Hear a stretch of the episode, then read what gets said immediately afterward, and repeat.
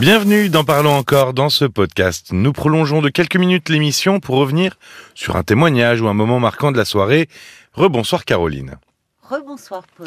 Alors ce soir, on a découvert quelques histoires familiales avec un membre qui était distant ou carrément absent.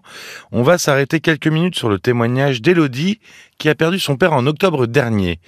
Euh, c'est toujours très douloureux la perte d'un, parent. À, à n'importe quel âge, c'est douloureux?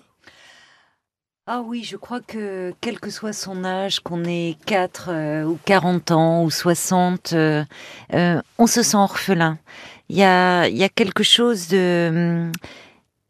Il y a un sentiment de, de régression qui se met en place malgré nous. C'est euh, c'est toute l'enfance qui, qui ressurgit. Euh, Enfin, qui, sans qu'on le veuille. Enfin, tout d'un coup, on est replongé dans un autre temps. Ça veut dire que même si ça nous arrive à euh, 40, 50, 60 ans, on a l'impression de redevenir l'enfant qu'on était. Ah oui, oui. Ben, parce qu'il y a toujours euh, euh, de l'enfance en nous qui demeure et de, et de l'enfant, de, de l'infantile. hein, je le dis souvent, c'est pas de, de- des traces comme ça de notre enfance. Et, et quand on perd un parent, euh, oui, on redevient d'une certaine façon ce petit enfant. Alors, dans la situation d'Élodie, elle se disait elle-même que son père étant absent, Oui, ça allait pas finalement changer son quotidien. oui. Je poser la question assez basiquement. Est-ce que ça change vraiment rien à sa vie quand on a un parent qui est absent? Un, deuil d'un parent. Ah oui, un deuil d'un parent euh, qui a été absent dans sa vie. Oui, euh, Élodie nous disait que finalement, après le divorce de ses parents, elle avait alors 9 ans, elle a très peu revu son père. Elle restait de loin en loin, euh, en lien avec lui.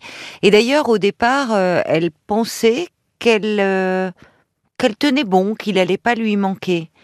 C'est souvent plus complexe que ça, parce que finalement, euh, à travers des dates anniversaires, son anniversaire, celui de son père, Oui, Elodie, à un moment, elle dit euh, ça fait un message de moins. oui, oui, c'est ça. Ça paraît.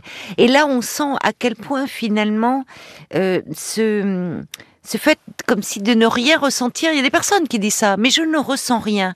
On sent qu'il y a souvent quelque chose de très défensif finalement pour euh, pour contenir au fond les émotions. Et d'ailleurs, euh, elle dit que depuis quelque temps, elle ne fait que pleurer. Mm.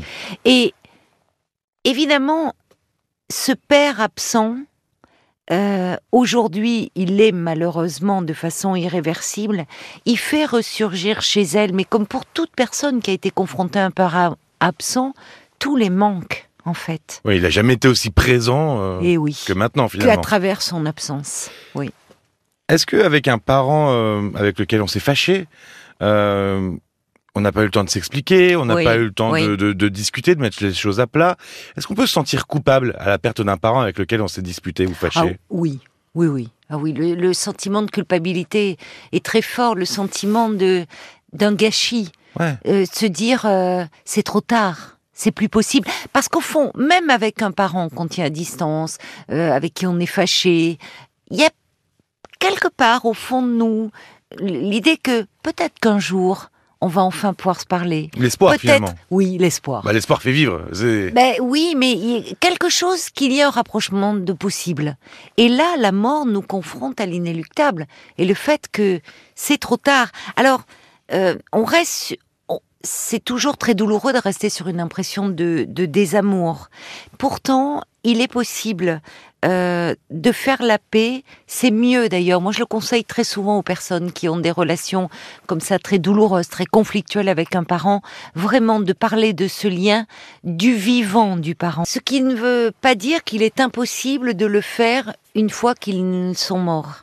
Et c'est important, euh, on le voit beaucoup, hein, ça en, en analyse, en thérapie, euh, des parents qui viennent, euh, des parents, quel lapsus, des enfants qui viennent nous voir euh, parce que parce qu'ils ont perdu un parent avec lequel ils étaient fâchés, et c'est une source de chagrin et de douleur, de culpabilité.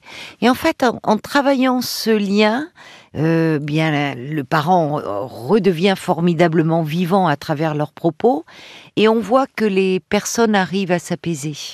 Donc- Même après. Même après. Donc il y a oui, toujours de oui, l'espoir. c'est- il y a toujours, oui, oui, bien sûr. Il est possible de, de le faire même après. Merci Caroline. Vous pourrez réécouter aussi dans cette émission du 30 mai Janine, qui se posait la question d'assister au baptême de sa petite fille ou non la semaine dernière. Elle y est allée et je vous laisse découvrir son compte-rendu euh, aujourd'hui, le 30 mai. N'hésitez pas à vous abonner à découvrir les autres épisodes sur RTL.fr ou sur votre appli RTL. À très vite. À très vite. Parlons encore. Le podcast.